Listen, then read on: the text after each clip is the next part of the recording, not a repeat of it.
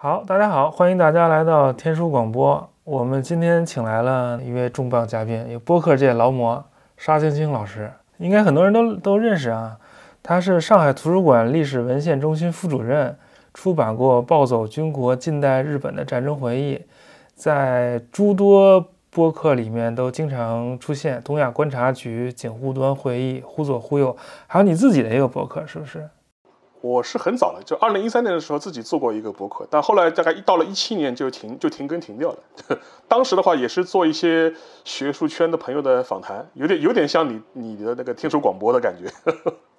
对我们今天的那个主要话题是二战期间日本在缅甸以及在印度东部的战斗，所以这个沙老师是这方面专家了，就是他主要是做日本的嘛，所以我们也。但我不是做近现代历史的，所以我也不太懂。我是做古代的嘛，就主要是听听邵老师给我们讲讲。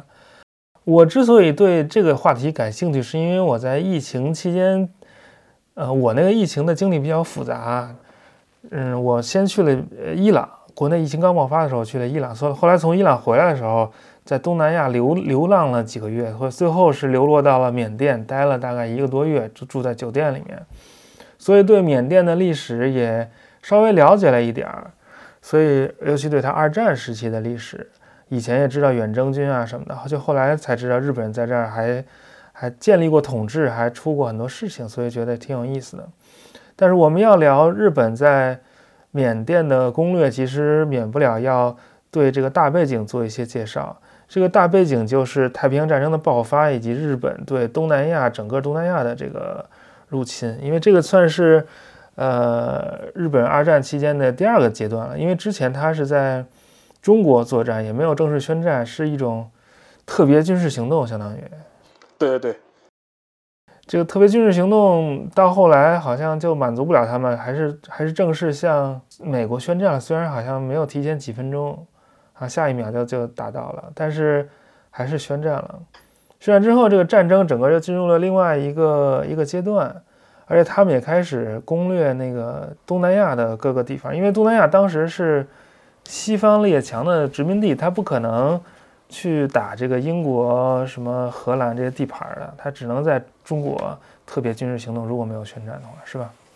是。其实太平洋战争的第一枪是在马来西亚打打起来的。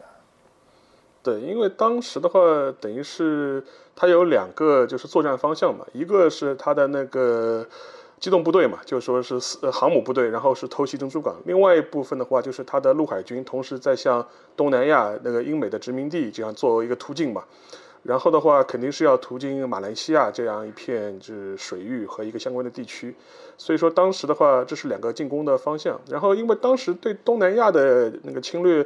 主要是有几方面的考虑，一个方面的话，呃，是这些地区本身就是属于英美和欧洲国家的一个殖民地，然后既然呃战争已经开始了嘛，他们肯定是被想当当然的是被列入的攻击的目标。呃，除了军事上的考虑之外，也有一些战略资源上的考虑。因为东南亚的一些相关的战略物资啊，无论无论是石油啊，还是橡胶、橡橡胶啊，都是日本那个这个军事机器所需要的嘛。所以说，这个进攻方向肯定是不可避免的。所以说，后面我们也都知道嘛，在整个。呃，马兰半岛、印度支那，然后就也是爆发了一系列的战争，然后也是跟整个太平洋战争的初期的形势一样，就是，呃，日军在这个方向的作战呢，一开始也是非常的顺利啊，然后是先是比如说，呃，非常顺利的呢就是平推了菲律宾，对吧？然后把那个麦克阿瑟赶下海，然后。后面嘛也有也有很很就是大家也都很清楚的，就是那个对新加坡的占领。然后新加坡在此之前也被认为是南攻不落的远东要塞城市的，结果后来也是被日军就是从从北北面的陆路啊，就是一路突破。然后在攻占了新加坡之后呢，然后英国方面除了陆陆战的失败之外，他在海战方面也遭遇了很大的挫折。比如说威尔士亲王号也是非常有名的战列舰，也是在这个期间被。日呃日本的航空兵给击沉了，所以说这一系列的作战的话，就说是都以日军的胜利而告终。呃，但是呢，其中有一点的话，就是在缅甸这个方向的作战呢，它的一些作战目标和它的战略目的呢，其实跟东南亚这一块，新加坡、马来西亚或者印度尼西印尼这一方面的呃目的呢，有一点点差差别。呃，日军对那个缅甸的进攻呢，主要可能是有两方面的考虑，一个就是这里本来就是属于英国的殖民地嘛，传统殖民地，呃，出于这个角度呢，就是会把它纳入攻击的范目标。另外一方面的话，实际上也是跟它的中国战场有关系的。因为我们也都知道，当时，呃，就是美国方面也是通过缅甸这样一条，呃，呃，输血管道吧，在向重庆，在不断的给重庆政府输血，所以说对日本来说，进攻缅甸、占领缅甸，一方面是需要把英国的势力从，呃，东南亚驱赶出去，另外一方面的话，也是希望能够正式切断重庆方面的一些，呃，援助的通管道，然后逼迫重庆重庆方面彻底的妥协。然后在此之前，其实我们也都知道，因为，呃，泰国实际上是在二战之前，其实就是属于一个亲日的状态嘛，而且实际上面事实上面，呃，也在战争的初期是站在了日本这一边，然后也给予了日军就说是途经泰国发动进攻的这样一种便利，所以说，其实缅甸方向的话，在。呃，珍珠港事件之后，太平洋战争正式爆发之后，整个进展对日本日军来说也是非常的顺利吧？就基本上，呃，在一九四二年的三月份的话，日军就已经占领了仰光，然后在五月份的时候，基本上缅甸全境基本上都是被呃 日军给掌握了。所以说，跟当时的所有东南亚的其呃其他其其他战区情况有点类似，都是势如破竹的攻势，只不过日军对缅甸的进攻。呃，一方面是为了驱赶英国势力，另外一方面是他是为了更多的是为了中国战场的考虑，就切断重庆方面的援助的管道。我们往回倒一下，可能很多听众对这个时间线不是特别清楚。日本打响珍珠港珍珠港战役是一九四一年十二月八号，呃，日本时间凌晨一点半，所以在美国时间可能十二月七号早上七点多。然后在同一时间，也是一九四一年十二月八号，炮击了马来西亚的这个叫什么哥打巴鲁。哥打巴鲁，等于说十都是十二月八号开始，十二月八号也开始进攻香港，也开始进攻菲律宾，对，入侵泰国，对，所以他们都是同时作战的。对。然后在在马来西亚是那个山下奉文指挥嘛，所以他好像是说不需要太多兵，给我少一点兵，我那个轻装上阵，大家都骑自行车。骑着自行车，大军呜呜都就骑到那个新加坡。呃，四二年二月十五号，新加坡陷落，等于打了两个多月，这个就就拜拜了。然后香港是十二月二十五号陷落，打了呃三个星期不到，两个星期，半个月。嗯，当时张爱玲还在那儿考试呢，结果打仗了，不用考试了，开心。然后菲律宾其实好像一开始打的还行，但是后来把那些。逃难的部队全都赶到那个巴丹半岛去了，就这个这个就就不够吃了。对，最后是也是四二年五月，等同于坚持了六个月嘛。然后泰国是入侵泰国几小时后停战，然后泰国就相当于加入轴轴心国，加入日本了。对，所以泰国是身段非常柔软啊，反正不吃亏啊，你打我我就我就躺平。对，说贵就跪。嗯，对对对，躺躺平躺平政策。印尼其实是他们一个主攻方向，因为那儿有那个石油嘛，橡胶。嗯，说是一月十一号登陆婆罗洲，三月九号荷兰人投降，所以两个多月。对，不到两个月。不到两个月。嗯，所以印尼好像是整个二战战场里最舒服的，说什么印尼是天堂，巴布亚新几内亚是地狱，反正你去了印尼你就你就躺平了，啥事儿没有，吃饱喝足，一直待到那个中战啊。但是好像他们也并没有把印尼的石油运到日本去，这个主要因为它的整个一个海陆海陆的不安全嘛，尤其是四三年以后，等于是美国的潜艇对那个破礁作战，然后导致那个相当当当相当多的日本的这种民用的运输船舰就无法有效的把资源运输运输到那个本土去嘛。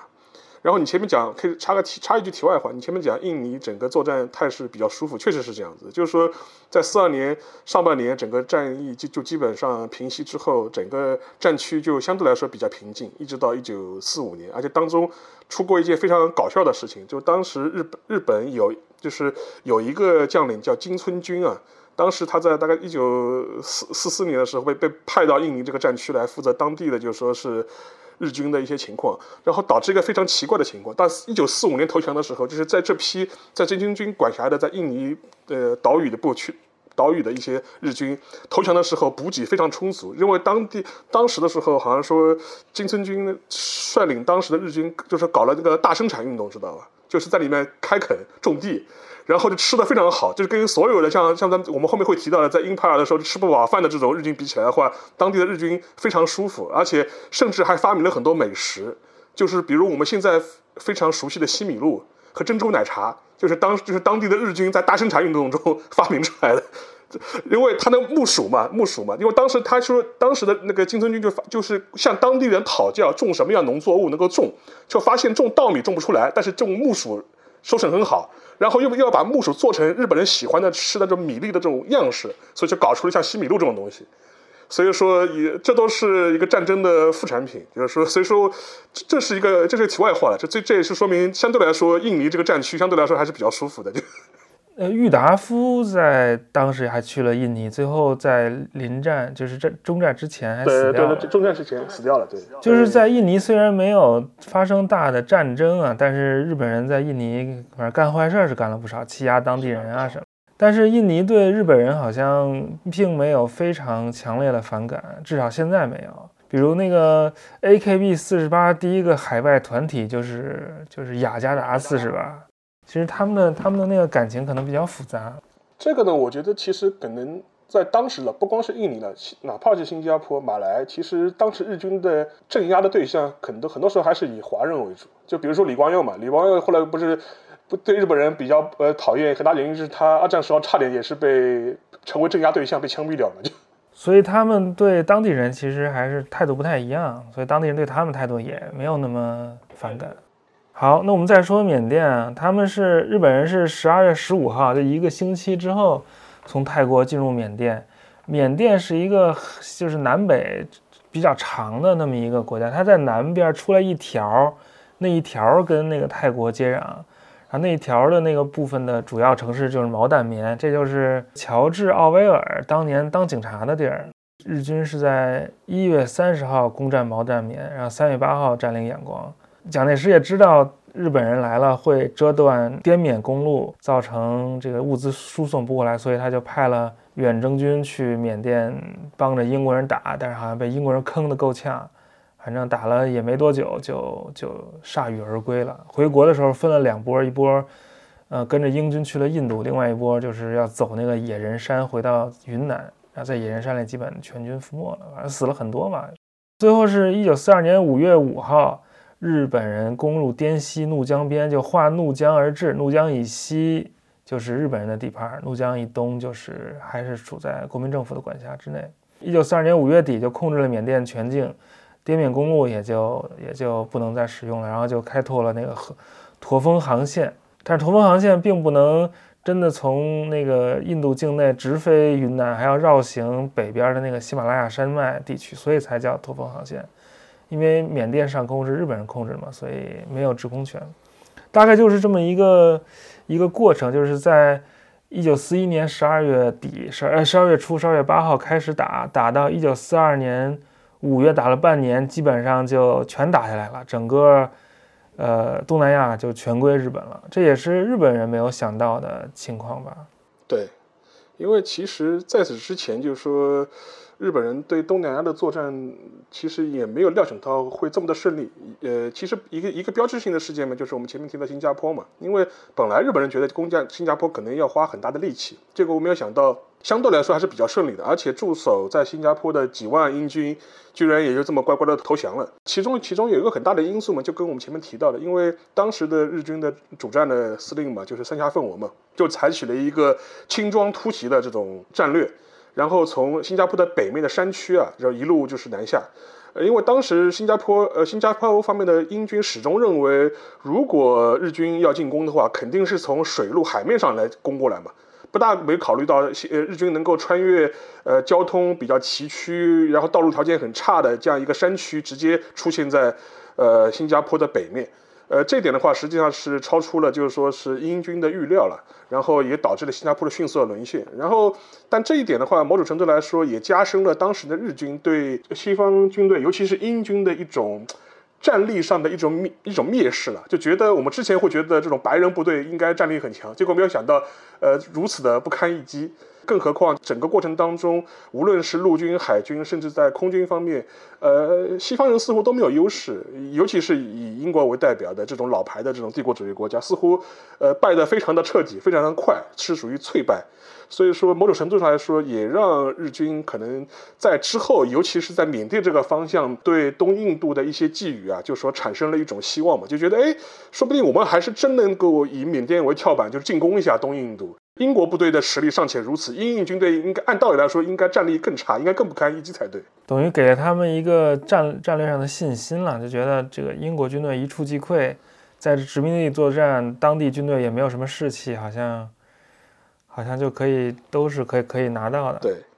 但是还有一点就是，他们攻占了缅甸之后，为了跟那个缅甸联系，还还造了那个泰缅铁路。对对，泰缅铁路。其实是目的是要从缅曼谷一直连到，呃，连连到仰光去，但是就是修到那个毛淡棉就可以了。对。但中间这个这个路程也是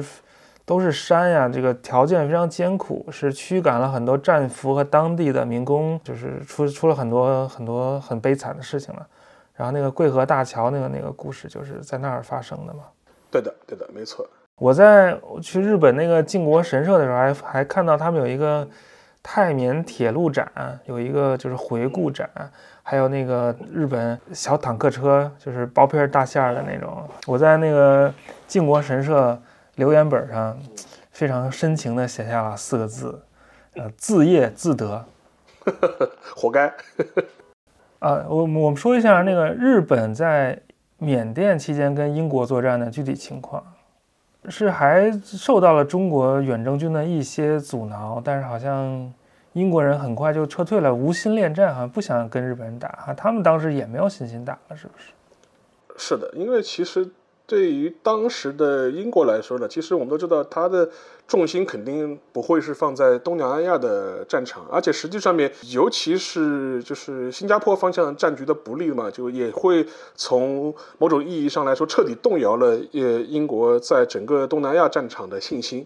所以说，在这个情况之下，其实英国人是主动以某种程度上来说是主动选择了，就是说是在缅甸方向的放弃。呃，主动往那个印度方向进行撤退，在这个过程当中呢，就是说中国远征军某种程度来说是当了一个吸引火力的角色吧，就是说以自己的牺牲，然后换取了英军能够，呃，从缅甸这个方向能够更多的撤往东印度了。然后，因为其实当时英英国人的战略构想是说，是希望以那个以那个侵吞江为界，就是说是跟日军划江对峙。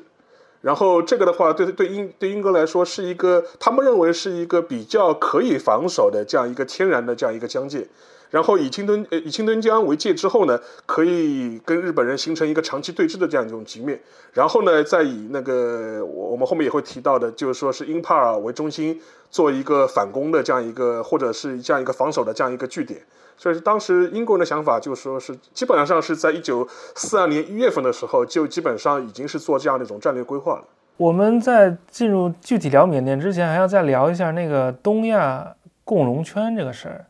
因为好像这个东亚共荣圈这个名词的发明也跟这个对东南亚的进攻有关系，好像是先进攻了东南亚，然后才发明了这个这个说法嘛。实际上面就是说是应该这样子讲，就是如果你从思想的渊源上去讲的话，其实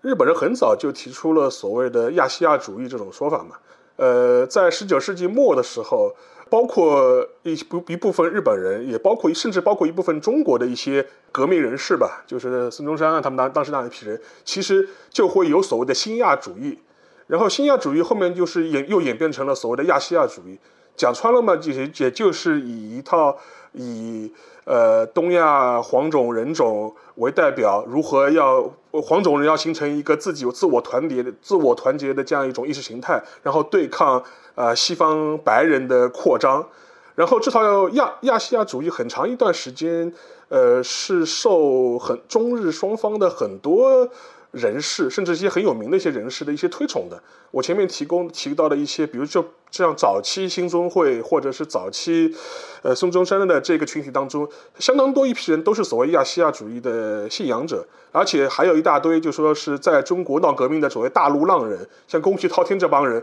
也都是亚细亚主义的信徒。甚至我们都知道，后来的话也是甲级战犯，最后也被列为那个南京大屠杀始作呃始作俑者或者罪魁祸首的那个松井石根。他早年的时候也是亚细亚主义的信徒，甚至也在那个日本也参加过相关的一些组织，然后参与过相关的活动。但是他们这一批人的思想方式呢，某种程度上来说，我觉得是代表了当时的呃整个亚洲的一些知识分子的一些想法。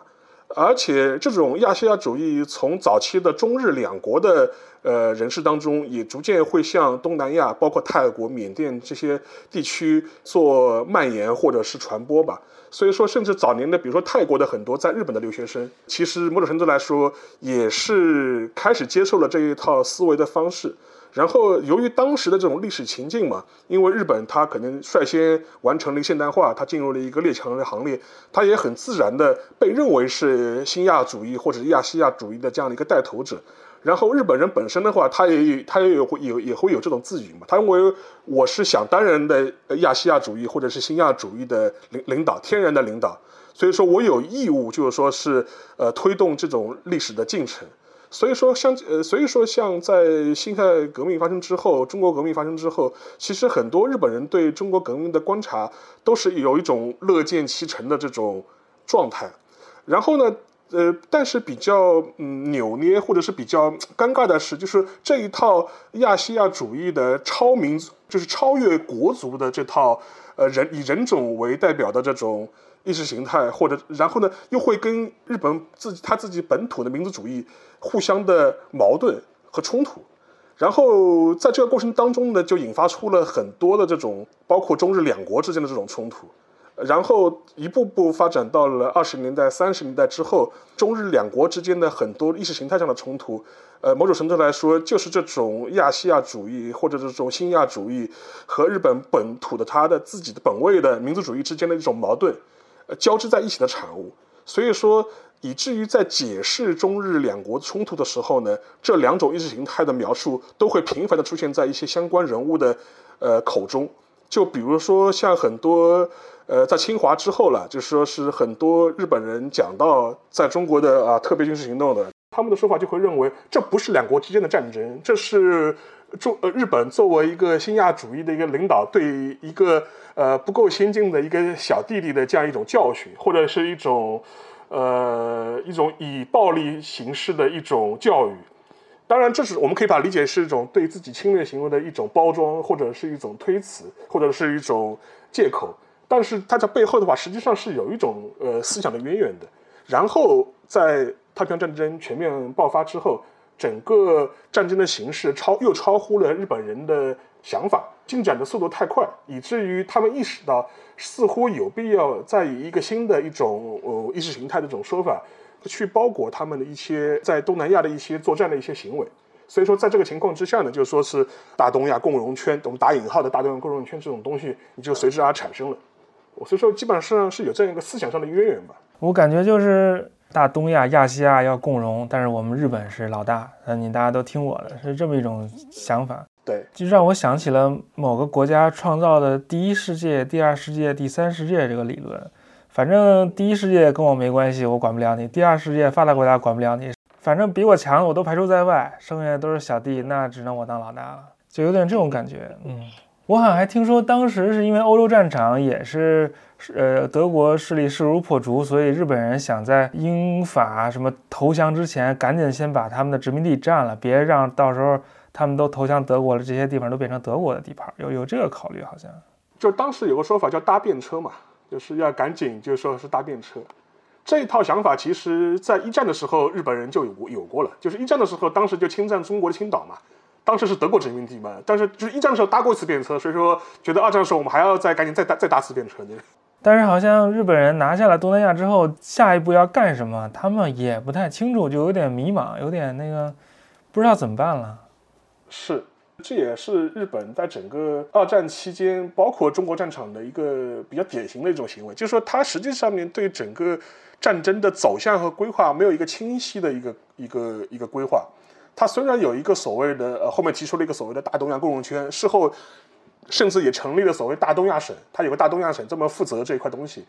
但是实际上面的话，它没有一个清楚的规划。你到底是希望把这个地方是变成你的殖民地，变成你的附属国？还是变成一个倾向于你的可以遥控的这种傀儡国，实际上它是没有很清晰的一个战略的。而且，如果以呃缅甸为例子的话，实际上面它的很多的这些具体政策的行为，都是一些个人或者是一些个别的一些机关在推动的，无非是最后就看哪一派人或者哪一个机关的他的政策成为了一个主流的主导的政策，然后又被采纳为一个呃国家的战略来实施，无非是这样子而已。对，这日本二战期间好像就是军事领导政治，而不是政治领导军事。但是军事其实是像无头苍蝇一样无序扩张的，他不知道到底要干嘛，也不知道有到底有是一个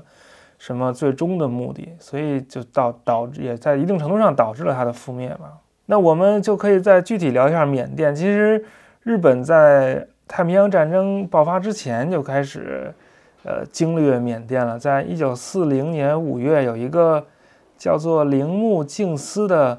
人，化名叫做南翼士，南方的南，有益于世界，那个就是益益虫害虫那个益，世界的世。他以读卖新闻记者的身份潜入仰光，在一某一个地方还成立办公室，叫南机关。这个南机关是他的假名呢，就是他的化名的姓啊，米纳米，对吧？南米纳米 Kikan，然后要与缅甸独立人士联络，准备。为这个日军进攻缅甸做一些民意，做一些基础工作，做一些情报工作吧。对，然后还跟昂山将军联系，把昂山反正给弄到了东京去，然后还让他招人，然后建立那个义勇军啊什么的。但是，但是他们的目的到底是什么？就是他这个人这样做，到底是就像你说是是出于个人目的吗？还是有一个国家战略的考虑？以南机关为例的话，我觉得更多是铃木敬司他自己本人对缅甸局势的一些构想和规划，主导了南机关的一些具体的政策。然后的话，实际上在日本的，就是说是它的战略层面，我觉得其实根本没有充分充足考虑过，到底要把缅甸置于何种的位置。呃，这一点的话，实际上在日军就是控制和占领缅甸之后，能够体现的非常明显。当然，在此之前，其实，呃，卡什也提到了，就是说是实际上他是直接扶持了昂山嘛，给了昂山很多援助，让他去东京受训。甚至把他的那些呃什么义勇军啊，就是相关的一些主力，呃，什么叫三十志士嘛？就是说是当中有一部分人还送到那个陆军中野学校去培训过。就是现在在是在东京的西面有个地方叫叫中野嘛，就陆军中野学校，当时是日本培养这种特种作战或者是这种间谍的这样一个军事训培训机构。当时有一部分人还去受过训。在这样过程当中呢，实际上面铃木敬司本人实际上他是主张给予。缅甸一个相对独立的这样一种国家地位的，他就是希望能够把缅甸建成一个类似于泰国的这样一种独立于西方之外的这样一种状态。但是呢，你在一些大是大非东西上面，你要必须要跟日本站在一起，就基本上是这样一种状态。其实类似这种想法，我们如果熟悉中国历史的话，其实也不应该陌生，就是。伪满洲国嘛，就我 打打引号的满洲国嘛。实际上面，满洲国成立的过程当中，我们也发现了一些很有趣的一些人和人物嘛。就比如说像石原莞尔。石原莞尔我们都知道他是那个满满洲事变、九一八事变的这种是参与者之一嘛，发动者之一嘛。实际上面他自己对他自己本人对满洲国的构想，其实有一套非常理想主义和浪漫化的一种想象的，就是可能他会觉得希望把伪满洲国建立成一个呃既不同于日本也不同于中国的这样一个在东亚能够成为自成一套发展体系的这样一种国家，然后能够实现他自己个人的一些政治的一些理想的一片沃土。我觉得像林不敬司他自己对缅甸国的一些构想和设想，某种程度上来说，你能找到一些伪满洲国的影子。只不过就是说，相关相对于伪满洲国来说，缅甸的力量更小，它能够发挥的舞台也更少。在一九四二年，缅甸被日军彻底占领之后，他的南机关对于缅甸未来的构想，实际上就与当时的日本的占领军之间就发生了一些比较大的一些冲突。而且事后你看铃木敬司的他的一些人生机遇，你也发现他是变成了一个靠边站的边缘角色，就一些很快就是被在缅甸方面的日本军方给排挤了。然后后后面的一个各一个缅甸的政治局势，也不是他当时的设想所走的那个方向。我感到有点外行领导内行，内行靠边站，是啊一种非常熟悉的景象。这个事情还有后续。一九八一年的时候，缅甸总统奈温还授予了铃木敬司遗孀以及南机关尚在人世的六个人昂山勋章，表彰他们对缅甸独立的贡献，等于就是。这些人是真的想让缅甸独立，但是后来无奈大领导不听他们的，所以也没办法。而且这一点的话，我其实某种程度上，我觉得对于当时的像昂山这批人来说，我觉得他其实他一开始的时候也也希望找过共产党的势力嘛。但对他来说，其实我觉得我觉得他也无所谓嘛，就是谁能给我支持，我就 我我就靠谁嘛。只不过当时正好是在这个恰当的时机，就铃木这批人出现了。好像昂山还去了那个厦门，然后那儿都没吃的。呃，都快饿死了，还日本人派人给他找到他，给他接走的。嗯，反正也挺逗的。这个缅甸其实对日本还是也挺有感情的。当时我们在仰光住的时候，就是全程都说要要不能堂食啊，封店呀。但是有一家日本餐馆就是可以堂食，大咧咧在里面吃，也没人管。然后那个斋藤小鸟是日缅混血，对我还看过一个节目。就是他去缅甸玩，就还看到他的亲戚，他一句缅甸话都不会说，但是他的亲戚就会说一两句日语，还跟还跟他哭啊什么的聊两句那样。但是他一他一副就是非常 没有任何感情波动的样子。即便是战后的话，日缅关系都还是维持的相当不错的，大概大概有这么一个历史的这样一个背景在。接下来就要谈谈这个英帕尔战役了。当时在攻占了缅甸之后，其实他们就曾经设想过要继续向印度方向打，但是好像觉得也不知道为啥要打，后来就就没有继续。但是到了一九四四年，呃，一九四四年初吧，啊，由由于那个呃太平洋战场方面受到了诸多的挫折，他们好像也也觉得应该要提振士气，要尝试一下向向印度进攻。当时这个。呃，缅甸方面的这个领领导构成是这样啊，是南方军是他们的大领导，寺内寿一在新加坡，然后缅甸方面军司令官叫河边正三，参谋长叫中永太郎，中中将。英帕尔战役的构想的主导者叫牟天口连野，他也是中将。这些这些人好像跟中国都有点关系啊。呃，其实牟天口连野他当时是十五军的司令嘛。呃，他在那个三七年七七卢沟桥事变的时候，当时他就是在卢沟桥的现场，然后他是当时是一个日军的一个连队长，卢沟桥事变的实际参与者。然后他的上司，也就是缅甸方面军的那个司令官河边正三，当时是他的旅队长，牟田口的顶头上司。过了几年，到了四四年的时候，就是大家都升官发财了，对吧？然后但是呢，还是上下级的关系，还也是呃从呃中国一直到了缅甸。然后寺内寿一嘛，其实其实也很熟悉嘛。他早年其实就是属于这种，呃，我们称之为这种中支那通式的这种日本军人嘛，一直在中国混迹。所以说，这三个人其实或都或多或少都跟中国都有非常深的渊源。反正这些人在中国干了不少坏事儿，在缅甸也干了不少坏事儿，但是好像最后也没怎么着。要讲一下缅甸的地形啊，缅甸是一个，就它的呃西部跟印度交接的地方，有很多南北方向贯通的大山。然后还有很多南北方向贯通的大河，包括钦敦江刚才提到的，更西一点有伊洛瓦底江也非常大的河。要从这个缅甸向印度进攻是非常难的，因为地形是那种连绵起伏的大山，都是南北向，他们要东从东向西贯穿这些大山。然后印度的东部是呃都是山区了，而且印度东部是现在很少人提到，印度东部有七个邦还是几个邦？那都不是像我们想象当中的印度人，都是那种山里人、部落民。他们后来也一直想搞独立啊、游击战啊什么的，现在都不是这个可以去旅游的地区，而且他们长相就有点像像东亚人，所以如果你那个印地语还不错，但是有点口音也没关系，你到了泰姬陵说句印地语，说我是那那些东边那些邦来的，你就可以买那个啊印度本地人的门票，大概是这样。所以就是说，印度东部、东北部这块地儿跟那个印度本土那些人长得是是是不一样的。但是这不重要了，这也都是英属印度的一部分。主要就是有什么曼尼普尔邦，还有什么邦，反正有几个邦。所以这个蒙天口连野就是主导要向呃印度进攻，向西打。但是他们好像最愚蠢的地方就在于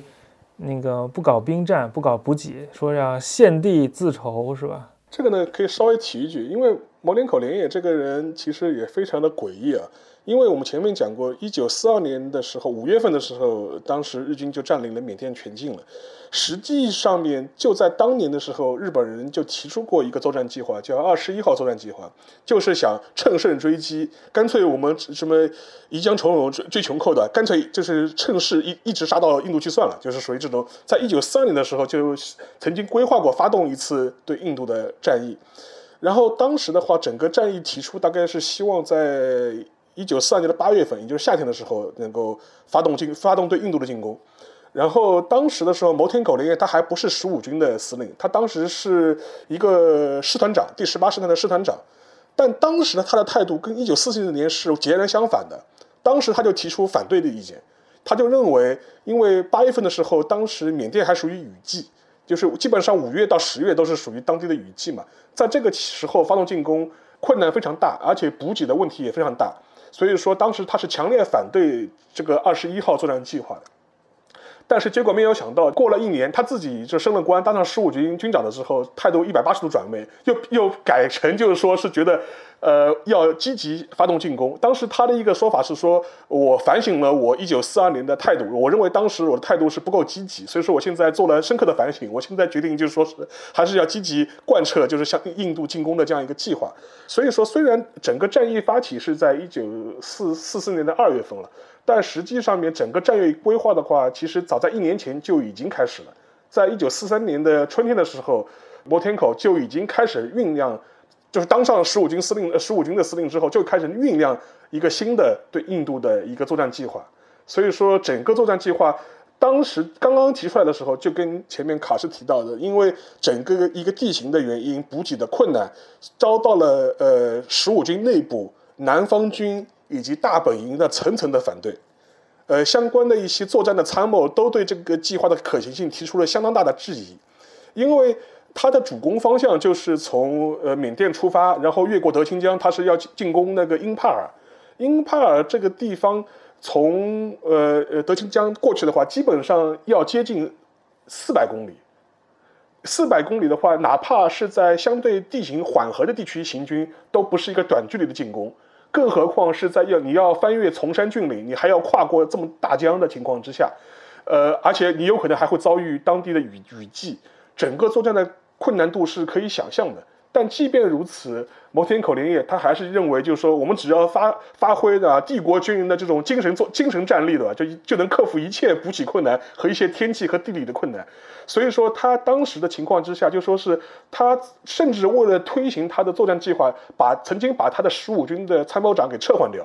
因为十五军的参谋长是极力反对这个事情，然后呢，直接告状是告到那个他的顶头上司，也就是缅甸方面军的那个司令啊，就是河边正三。因为河边正三跟他两个人是两个好基友，知道吧？就是说从从中国战场开始就是属于关系非常好的这种状态。所以说，河边正三非但没有劝阻他的作战计划，某种程度上来说还予以默许，甚至压制了缅甸军方面相关参谋的一些疑义啊。就觉得牟田人口既然有这么大的干劲，对吧？那我们就应该给予他支持。所以说，就基本上整个作战计划就是一边被所有的各个层级的参谋反对，但另外一方面居然就是居然也能够一样一步步的推动下去。呃，还另外一个比较诡异的一个事情是，到了一九呃四三年底的时候，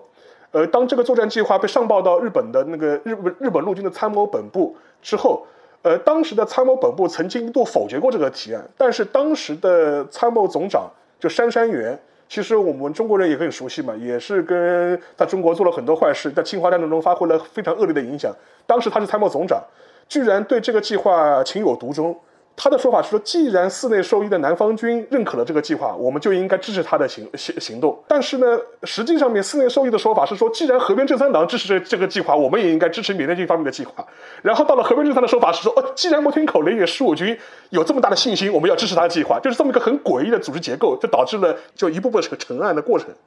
但他这也是受到日本国内政治或者说太平洋战争的局势的影响才。有这些人一层一层的说要鼓励下面积极进攻的想法吧，不然的话，四二年就打过去了。因为当时的话，呃，尤其是到了四四年，就是下半年的时候，由于那个呃四三年下半年的时候，因为日本在整个太平洋战区各个战区都迎来了比较糟糕的一些战局的发展嘛。我们都知道，太平洋方先有中途岛，然后有瓜瓜岛，然后美军开始在太平洋有一系列的反击。整个战争局势似乎有了一个比较大的一个呃变化，随之而来的就是日本国内政局的一些动荡的一些前兆就开始发生了，就是长期垄断呃日本政权军权的东条英机似乎开始面临了国内的各种政治势力的挑战，所以说在这个情况之下，尤其是到了一九四三年四三年年底和一九四四年初的时候，东条英机本人对这个英帕尔作战的计划似乎也开始感了兴趣。就是他认为，就是说是，如果在英帕尔方向能够获取一些意料之外的战果，说不定能缓解他的政治压力，能够延续他的内阁的这种执政的这种时间。所以说，也是有这样一个政治背景之下，整个英帕尔计划被虽然前前后后被讨论了将近一年的时间，结果到了一九年四月，一九四四年的两月份的时候，就开始最终成案，并开始付诸行动。因为整个一个当时的那东条英机，呃，如何重视这个作战方案呢？整个作战计划的时候呢，在东条英机亲自的要求之下，陆军的报道局派了一大堆的随军记者，居然也是。把他们送到，就说是英佩尔的这个前线去，要跟着部队一起出发，要报道，就是说这个突袭的重大成果，然后能够呃把它塑造成一个新闻事件，然后以有利于东条政权的延续。嗯，所以他其实也是也是一个政治挂帅的一个行动了。他们甚至还招募了一些所谓印度国民军，鲍斯，钦德拉鲍斯，想推翻那个英国在印在印度的统治，所以就跟。日本人合作带了一批在新加坡战役当中俘虏的印度人，要要打回印度老家去那种感觉。对，也是属于疾病乱投医了。对，鲍斯在那个二战后期是在台湾出了空难，飞机失事去世了，所以也避免了战后的尴尬吧，反正。而且好，顺便可以提一句，当时除了就说是像支援所谓的印度国民军的呃政治上的考虑之外，另外一个考虑呢，就是说是实际上面，因为当时其实英国和美国已经在开始考虑在缅甸战场的反攻的那个计划了。实际上，从一九四三年下半年开始，英军已经开始在缅甸北部的这种反攻作战，已陆陆续续开始有了。当时最有名的就是那个温盖特的那个特种作战特种作战嘛。当时英军利用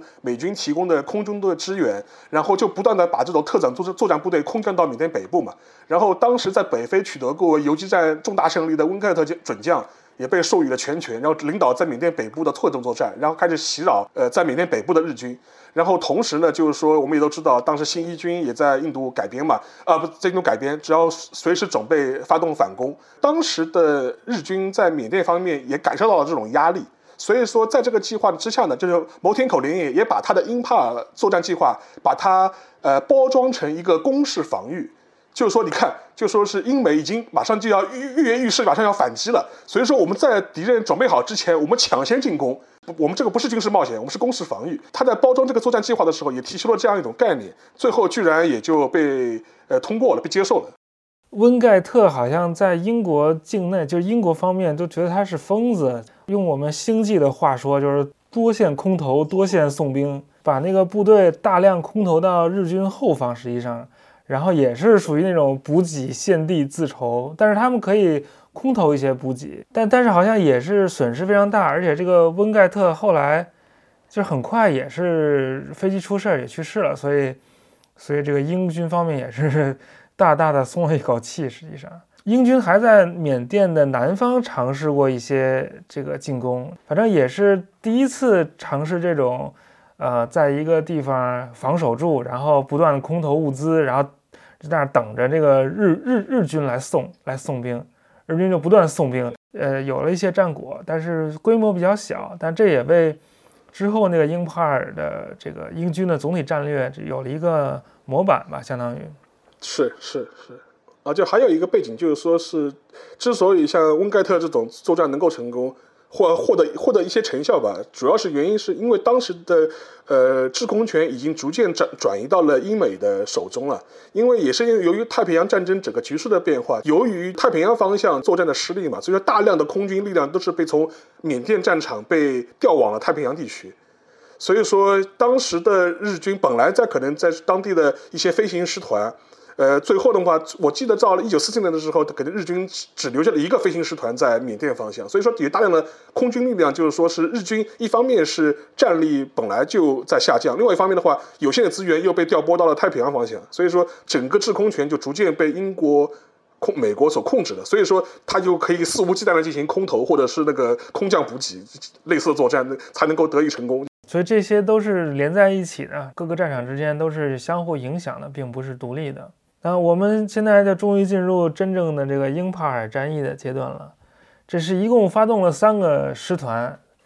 呃，三十一师团佐藤幸德，这这个人要要要格外注意一下。三十三师团柳田元三，十五师团山内正文。这一个师团大概有多少人啊？一个满编师团的话，要超过两万人了。嗯，那还挺多人的。所以说，整个英帕尔作战的话，它三个师团加上它的一些辅助部队，还加上那个就是印度伪军对吧？我们国民印度国印度国民军，大概总人数的话，大概是就是在十万人上下啊，那非常非常多啊，非常多，十万对十万人上下。所以说，也是一次规模空前的呃攻势。嗯，最有名的就是他们搞了这个叫成吉思汗作战，作战 没没没有吃的怎么办？就是从当地。征征掉了，就是从等于当地人手里面抢来了很多牲口、牛羊，赶着牛羊上山，然后翻山越岭。说过江的时候基本淹都淹死了，然后在路上走的时候是呃英军空袭的大目标，所以带了还不如不带。呃，就说当时他之所以发动这个作战嘛，就是就是考虑到一个补给问题嘛。这个鬼主意也是摩天口令自己想出来的，就是他就觉得就是说是，与其你们带着补给，你还不如赶牛羊。然后就可以边走边吃嘛，就是一方面可以帮你们驮那个物资，另外一方面也可以呃 也可以吃嘛。这样的话就是不是把把那个补给问题解决了吗？他还提出了一个要求，他说，因为他认为这一次英帕尔作战的一个日军的之所以能够成功的，全部仰仗于那个袭击的突然性，就是要打英军一个措手不及。更何况你要你要翻行将近四百公里的这样一个距离嘛，所以说他就要求所有的进攻部队尽可能的轻装上阵。就导致了很多部队就把自己的一些重炮全部给遗弃掉了，等于是没有带着重炮一起走，要加快行军速度。摩天口雷耶他他自我认为的呃成功经验就是来自于新加坡作战作战，他就说我们在马来亚呃之所以能够成功，就是因为果断的奇袭，果敢的奇袭，丢弃了大量的物资装备，就一路猛进，就打了英军一个措手不及。所以说我们这次也要来就是一样画葫芦，也要重演一次。所以说就一方面又要搞。那个所谓的成吉思汗作战的，把牛牛马甚至大象用来运粮食。另外一方面的话，就是又要又要部队轻装上阵。但是我们都知道，一支部队赶着牛羊路，赶着牛羊行军，牲牲口行军，怎么可能快？这这两者之间是矛盾的了，就是 既要都要还要，这也是非常熟悉的一种方针政策了。这三个师团大概是这样分工的啊，这个三十一师团是打科西玛，科西玛是英帕尔北方的一个小镇，三十三师团是。呃，从英帕尔南方向北进攻，然后十五师团是从英帕尔东面向西进攻，大概就是这么个过程。三月中中吧就开始行军，但是这个这个佐藤幸德好像从一开始就对这事儿不太不太看好。实际上面十五十五军的三个师团的师团长都反对这次作战，而且这个反对不是后最后反对，他是从一开始就反对。呃，换句话说是完这整个作战完全是摩天口连野自己一个人的意志、强行意志来主导的。而且佐德辛德本人他实际上面在行动发动之后呢，当时他就有一个非常大的担心，就是他的师团的进攻目标是英帕尔的北面的科西玛这样一个小镇嘛。这个为什么要攻击这个小镇呢？就是说是他们会认为。只要占领那个小镇，就是切断了英帕尔英军的退路。它等于是一次相对来说要深入敌后的一次包围作战，就是要超断那个英军的后路，是这么一个呃考虑。然后另外两个师团是在呃从两个方向是正面围正面围攻英帕尔，因为当时那摩托口雷也谋划的作战周期是三周，他认为三周时间就可以解决这个战斗，打下英帕尔。而且当时摩天口林也，他喊出的口号是什么呢？要在一九四四年天长节这一天，对吧？在英帕尔庆祝搞天长节阅兵。天长节我们这是那个天皇的生日嘛？呃，是当时昭和天皇是四月二十九号，他等于是想着四月二十九号我是要在英帕尔阅兵的，这是这是他的当时的一个想法。而且这三周的时间，呃，意味着什么呢？就是说，我看过当时日军的，就是参谋的回忆啊，就是一帮老家伙在八十年的时候写过很多回忆录，就回忆整个作战过程。他说，他们的南方军的参谋对整个十五军，呃，三周的一个月的补给的估计的量是多少？他说，三个师团一个月的物资量，就弹药啊，就是这种食物啊，后勤保障东西啊。呃，至少要一万五千吨。根据当时的道路条件和运输能力，是根本无法满足这个一万五千吨的物资需求的。这是个最基本的物资需求。然后在整个过程当中呢，就是说日军士兵由于他要他要带三周的补给嘛，所以每个人平均的负重是超过四十公斤，就说是要背四十公斤的补给行军爬山翻山越岭，穿越四百公里的那个 那个山路，而且这个海拔都是在两千米以上的这种山路。所以说，当时我看过一个参与过的整个过程的日军士兵的回忆，他说：“他说你们不理解，他说这个我们从德清江呃那个以东呃这这这新屯江以东发动进攻的概念是什么？到英帕尔，等于是从东京一路要进军到祈福，然后就说而且祈福的就是而且这个过程当中还不是平度，全部都是山路，所以说根本是难以想象的这种作战过程。同时呢，你还要面临英军的空袭，而且当时的英军。”正面防守的第十四军采取了一个非常狡猾的战术，或者是非常聪明的正确的战术。什么战术呢？就说他在呃那个青吞江一线主动放弃接触，等于是从青吞江的既设防线给撤退了。当时他就会预计到日军的进攻方向是英帕尔，所以说我们主动后撤，就是要让呃日军拉长自己的补给线，让日军是在翻山越岭当中精疲力尽，然后我们在英帕尔就是固守待援就可以了。就是我们主动，就是在英帕尔之前不跟日军接触，就让你们日军去走。他他们就一直在撤退，一直在逐步撤退，诱敌深入。三十一师团是三月十五号渡过青墩江的，等于他们就想四月二十二十几号，一个一个半月就就要阅兵了，就感觉要在基辅那个看歌剧一样啊。呃，是是是，但是整个过程。因为早期英军主动采取了一个撤退的这样一个战略，就导致日军进攻似乎是比较顺利的，至少就是没有遭遇有效的抵抗嘛。英似乎觉得英国人在不断的后退，但呃比较诡异的是呢，就是因为我前面提过嘛，当时陆军报道部为了报道这个辉煌胜利，就派了很多随军记者过来嘛。然后这批随军记者写了就写了很多报道，知道吧尤其在一九四二年的三月到三月底的时候，你去看日本的这种《朝日新闻》《读卖新闻》这些报纸的话，就一大堆这种相关的报道，给一种感觉是什么呢？就是在一九四四年最亮眼的战场就是在英帕尔，就是在缅甸。从此呢，就是这些信息本身似乎又反过来影响了。呃，大本营也就是东条英机本人的对缅甸战局的判断，他就那一看，果然英帕尔这战役就是很辉煌嘛。当时有个很诡异的情况，按道理来说，如此重大的作战，南方军也好，还是缅甸方面军也好，应该是直接派参谋去第十五军的一线进行考察和督战的，就了解实一线的实际情况嘛。但实际上是，无论是南方军也好，还是呃缅甸方面军也好，居然没有一个参谋在十五军的司令部里面。所以说，所有的战况战报全部是十五军自己写的，然后或者是到那些随军记者一路写的，就是我们看，我们就是英军，英军就是就就是落荒而逃，根本不敢与皇军交战，就是是属于这种状况，知道？至少到一九三月三月底和四月初的时候，报道都是这样写的。不光是报道这么写，以至于大本营和东条英机本人都认为缅甸战场果然是一大亮点，能够成为他政治上的一个一个救命稻草。自己相信了自己的宣传，是是，是的，是，这个这个其实我们也不陌生嘛，就是 这个太，尤其最近好像也不太陌生。嗯，我看到了四月上旬，其实这个大家都就位了啊，基本上都都到了自己的预定位置，但是也就达到了，就是当相当于强弩之末了，不能再推进了。四月五号，十五师团到了英帕尔以北十多公里的。高地，然后就再也没有前进一步。三十三师团到了距离英帕尔十点八公里的一个地儿，也就没有再前进了，兵力减半。佐藤幸德这个三十一师团，呃，也是抵达了科西马附近，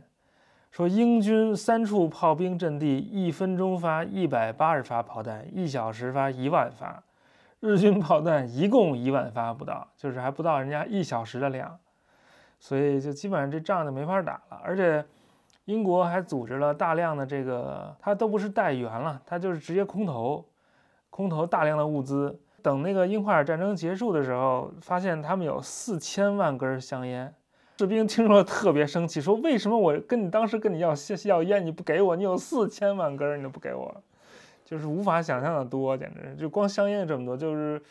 更无论那个呃粮食啊、补给啊、弹药啊这些，就相当于是是可以随便用的。日军是完全没有这个后续的补给，因为这跟我们前面讲到的，他这样一个战略规划本身就是忽略了补给。他当时的战略规划就我们三周就要结束战斗了嘛，那整个补给就是三周嘛，甚至这个三周的补给本身就有很大的损失。在行军过程当中，第一个是大量的牲畜的死亡，根本找不到一把 就已经死了一大半了。另外一点的话，就是说是本身又是因为有要求采取突袭的那个战略，轻装简从，然后全部是轻装上阵。你带的重炮本来就少，你面对就说是固守待援的英军的话，整个没有你又缺少重武器的支援，你就整个进攻的形势你就可以想象了嘛，肯定是越来越糟的。啊，另外一点的话，就是说是当时还有一个非常，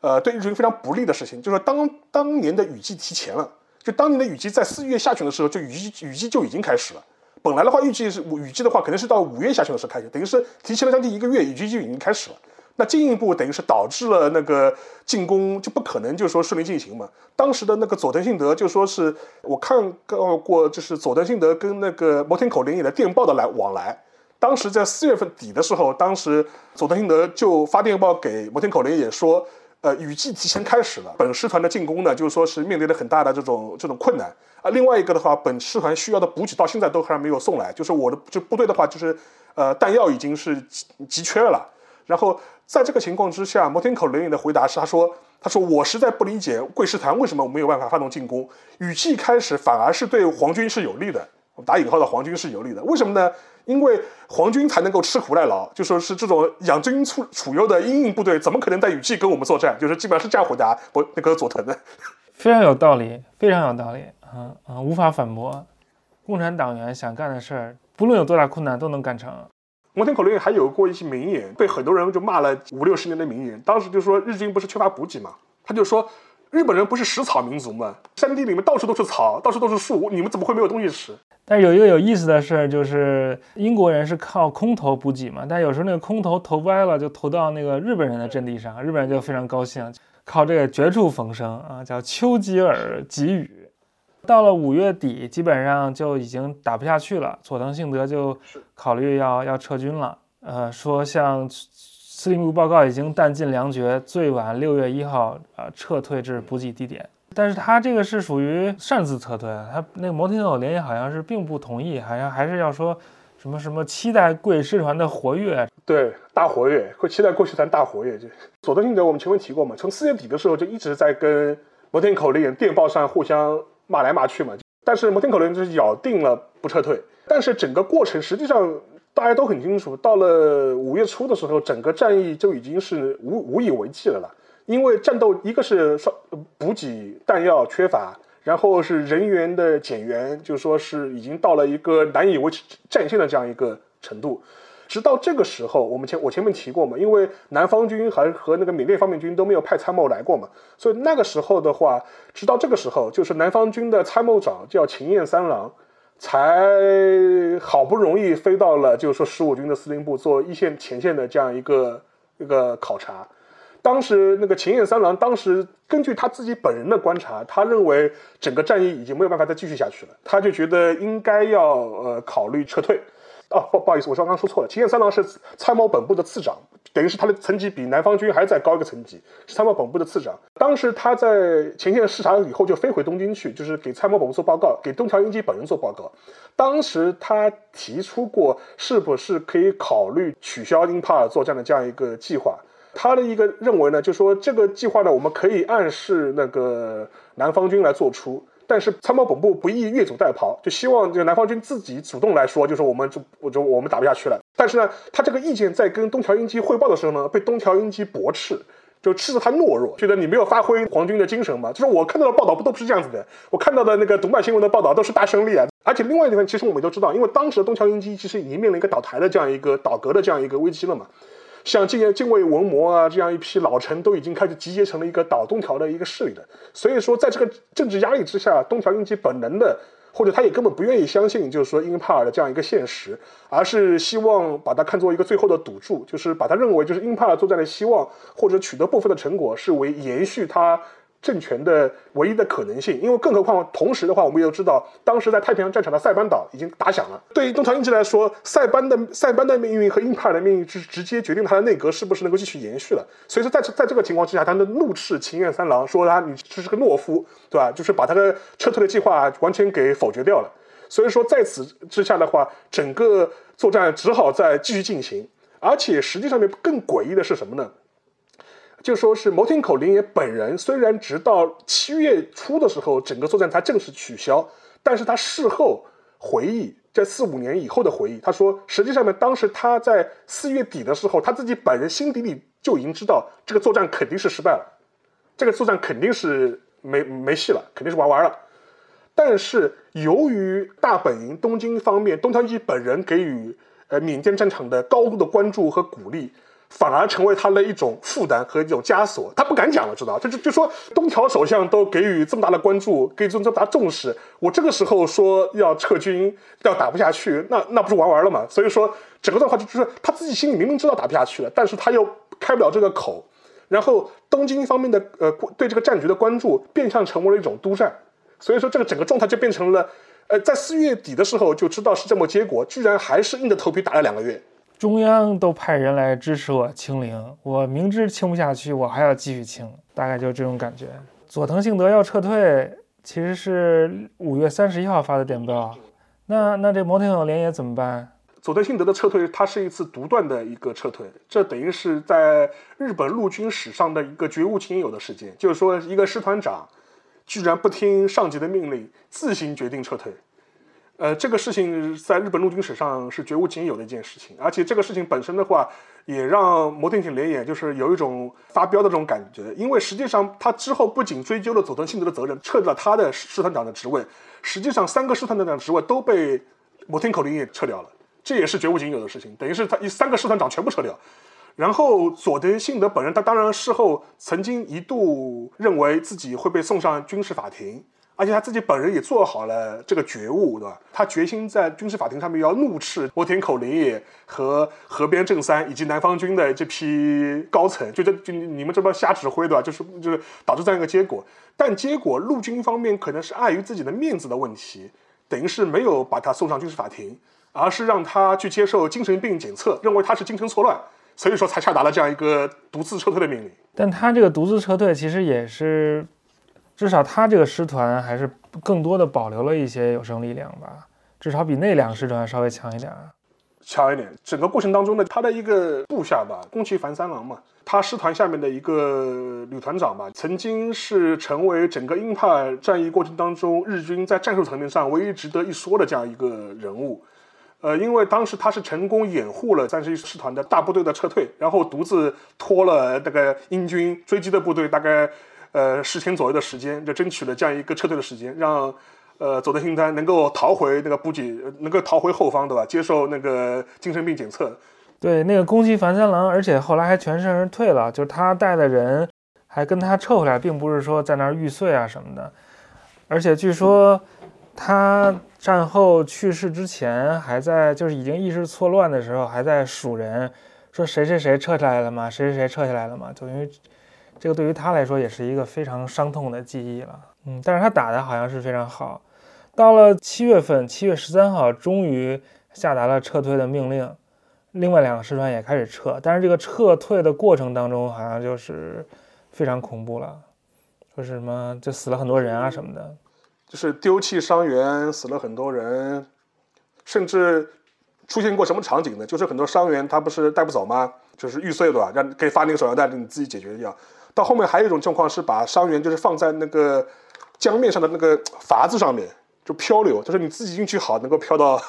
后后后方去；就是属于运气不好，你可能就自己就自生自灭了。就是这种情况都发生了很多。所以说，整对当时的整个作战过程来说，整个日军的伤亡率是非常高。等于是出发的时候是将近十万人嘛，活就是回来的时候大概也就一万出头，就基本上是这样一种恐怖的这种伤亡率。我看那个日方的书说，三个师团一共四万八千多人，那可能就是。只是在就是正式在编的，不没有包括那些辅助部队什么的。说有一万七千人死了，伤亡率百分之七十四，就基本上打残了，没没没法用了。日本人管那个叫靖国街道或者叫白骨街道，都是撤退的时候饿死、病死、累死、战死。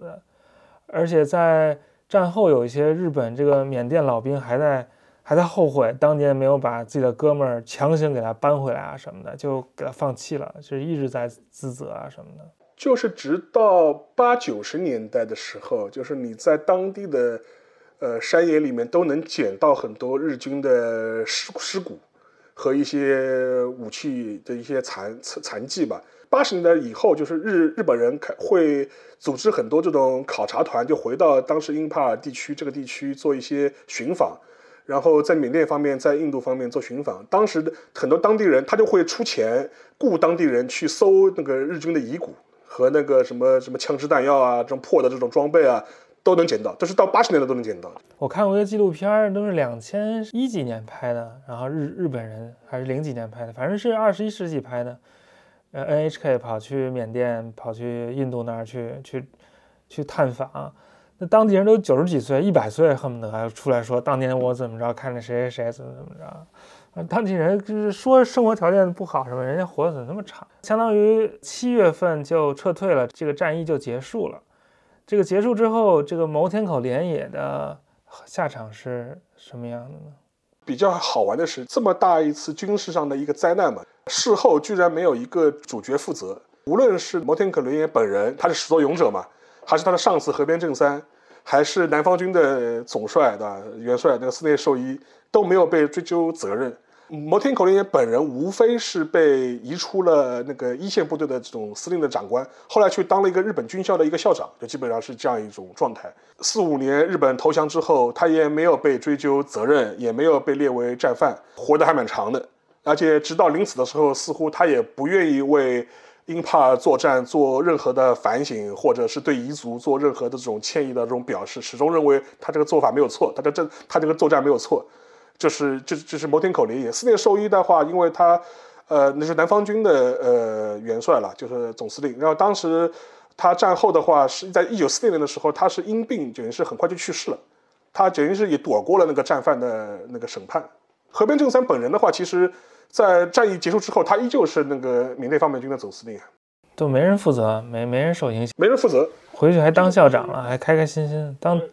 党校校长。就日本人的说法，就是是就是是英帕尔作战就体现出了一个典型的无责任体制嘛，就是这个是出了这么大的事，就没有任何人负责，就最后天皇都没责任，那那他们当然没责任了，从上到下都是一样的。啊，我们基本上就讲完了这个英帕尔战役的过程啊，但是与此同时。在缅甸北方，其实中国远征军也在作战，从印度和呃和云南两个方向同时向东西两个方向进攻，呃还是比较顺利啊啊一一步一步的松山腾冲龙，当然也付出了巨大的牺牲，但是这个整个整个战斗的战役的态势已经决定了嘛，日本人已经不行了，最后他们两方面的人在缅甸境内会师了，打通了这个滇缅公路。整个战局的话，就说是实际上面，英法战役在七月份日本彻底失利结束之后，其实整个缅甸乃至泰国方向的话，都发生了很多的连锁反应了。随着整个战局的不利，然后英美包括中国军队的反攻，呃，包括泰国和缅甸的当地的政权都开始了一些政治上的一些异动啊，就开始要又要开始重新选边站了，对吧？就是然后一直到一九四五年的时候就开始纷纷反水，对吧？赶紧换边站，就是。等到这个四五年的时候，英军就开始反攻缅甸了，反正也是一路向南，势如破竹，让。还预计要在缅要在仰光那个打一场恶战，但实际上日本连抵抗都没有就跑掉了，就是跟美军撤离阿富汗一样，就悄悄的跑掉了。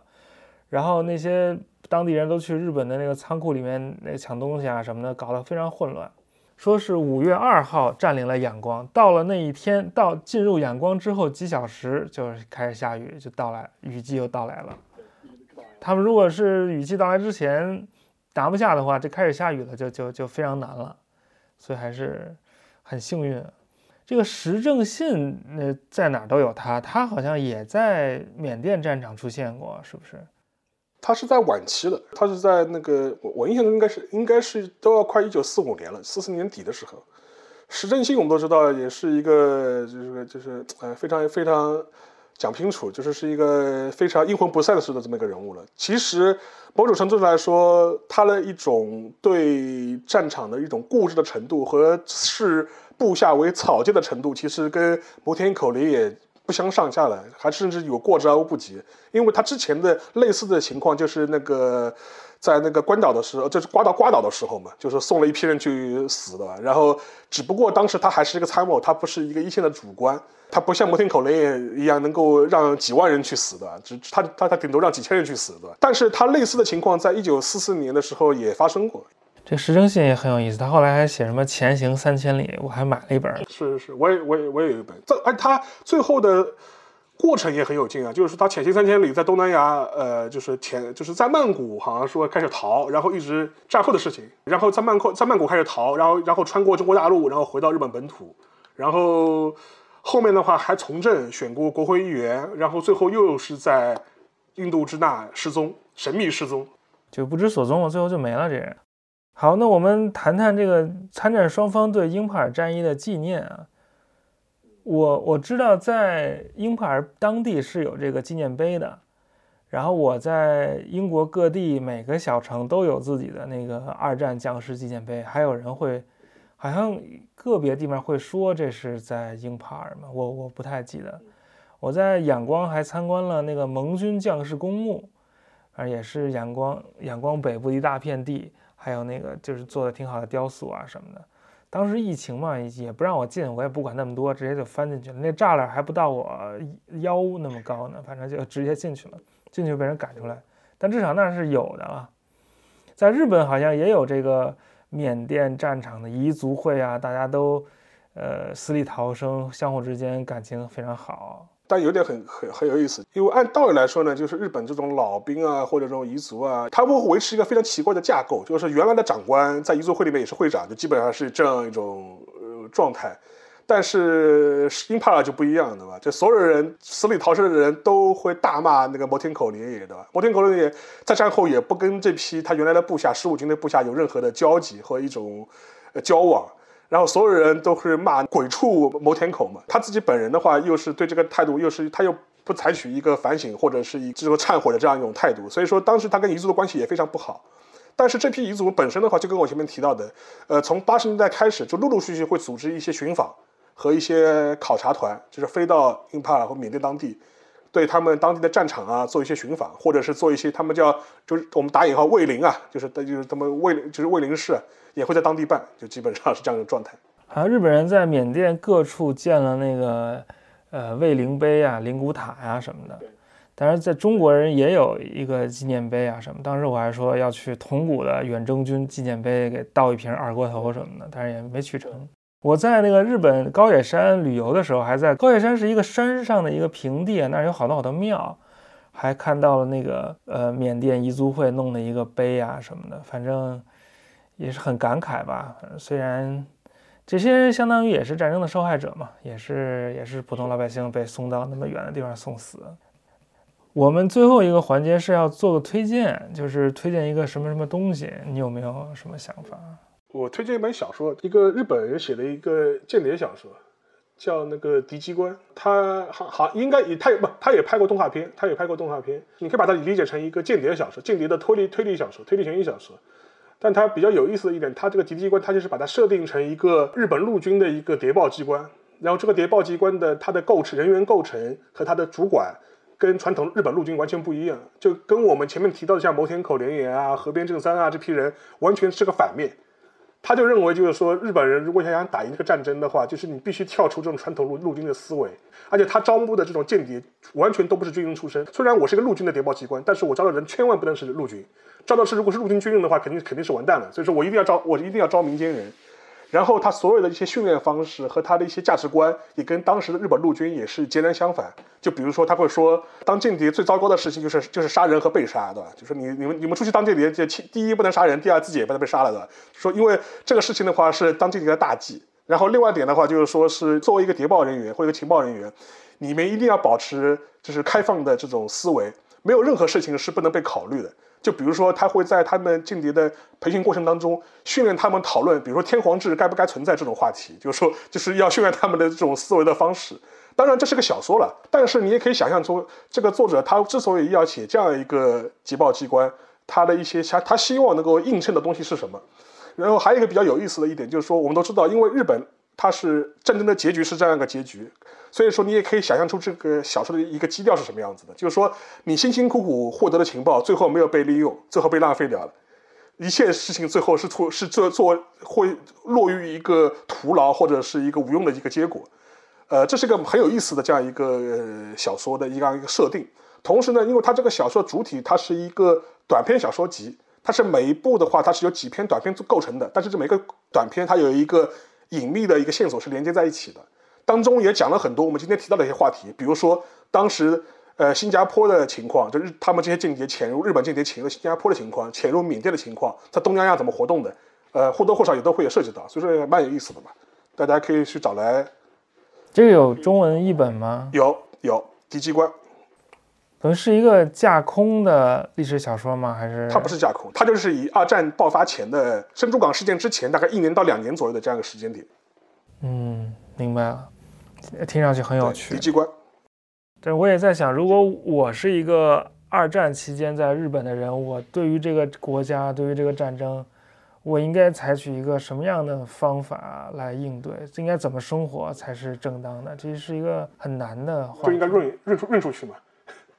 但很但润不出去，你都在日本，你二战爆发，你哪润呀？润不了呀。嗯。那怎么办呀？就感觉是。